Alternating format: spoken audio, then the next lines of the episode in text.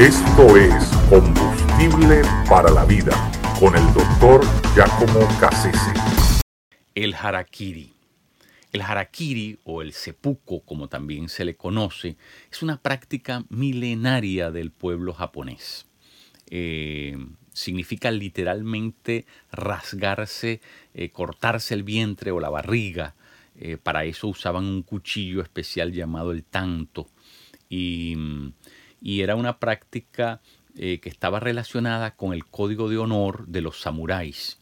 Los samuráis eran esos antiguos guerreros nipones que el cine americano se ha encargado de reseñarlos con, con, con, muchos detalles estos, estos uh, samuráis eh, obviamente practicaban eh, el, harakiri en, casos muy extremos, como por ejemplo eh, si caían en manos de sus enemigos, antes de caer en manos de sus enemigos, ellos preferían inmolarse.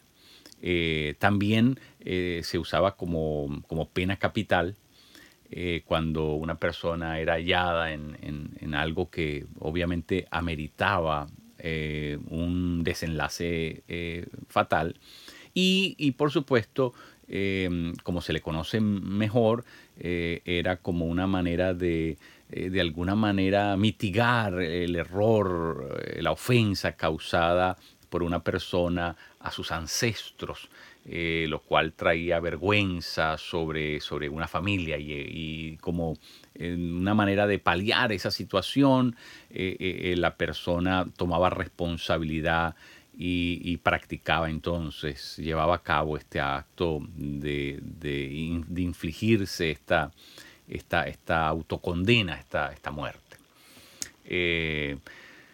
Los, romanos tenían una práctica algo parecida eh, y, la razón por, la cual lo sabemos es porque Séneca, el gran filósofo romano, eh, se, le, se, le, halló culpable eh, de participar o se le asoció con un complot que hubo en contra de Nerón.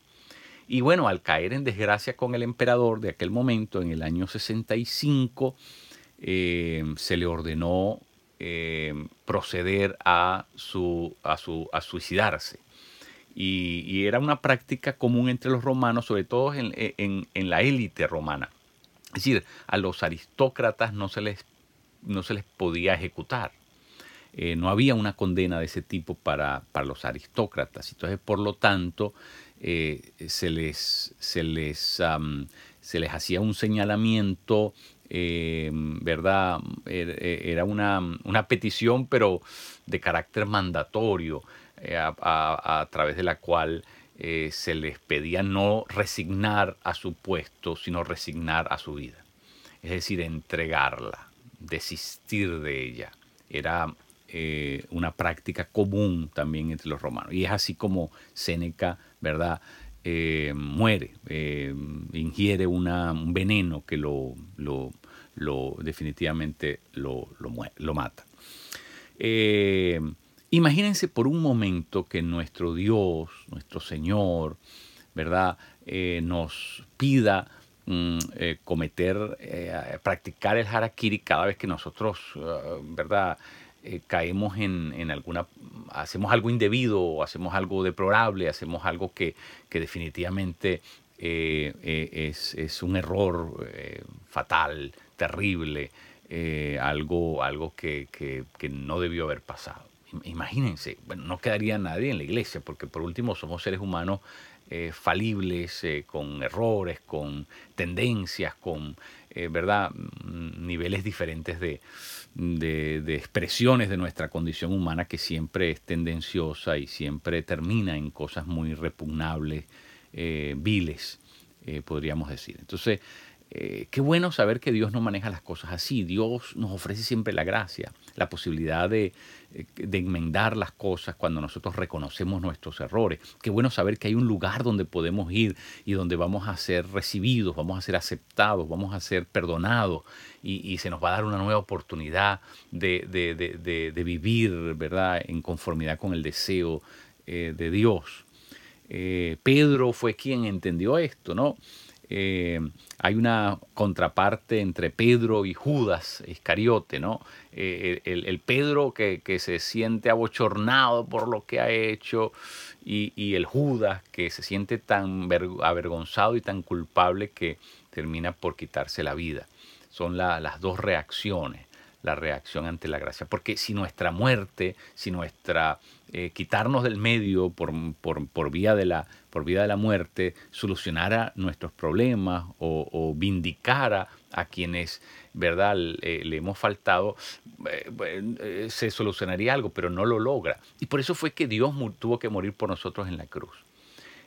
porque nuestra propia muerte no, no logra Mm, saldar eso. Y, Dios tiene que hacerlo por nosotros. Así que qué maravilloso saber que tenemos un Dios que trabaja a, partir de la gracia, se mueve en el nivel de la gracia.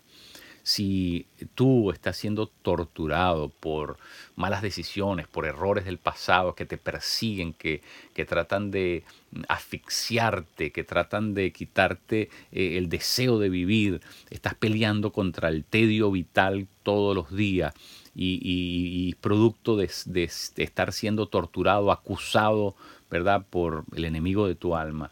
Yo quiero que tú entiendas que ya Él nuestro Señor murió por nosotros y Él quiere que nosotros vengamos a Él. La Escritura dice que echemos sobre Él nuestras angustias. Qué tremendo. La Escritura nos dice exactamente eso en la primera carta de Pedro, que echemos sobre Él nuestras angustias. Así que si algo te está angustiando, este es el momento de abrazarte a la gracia maravillosa de nuestro Señor.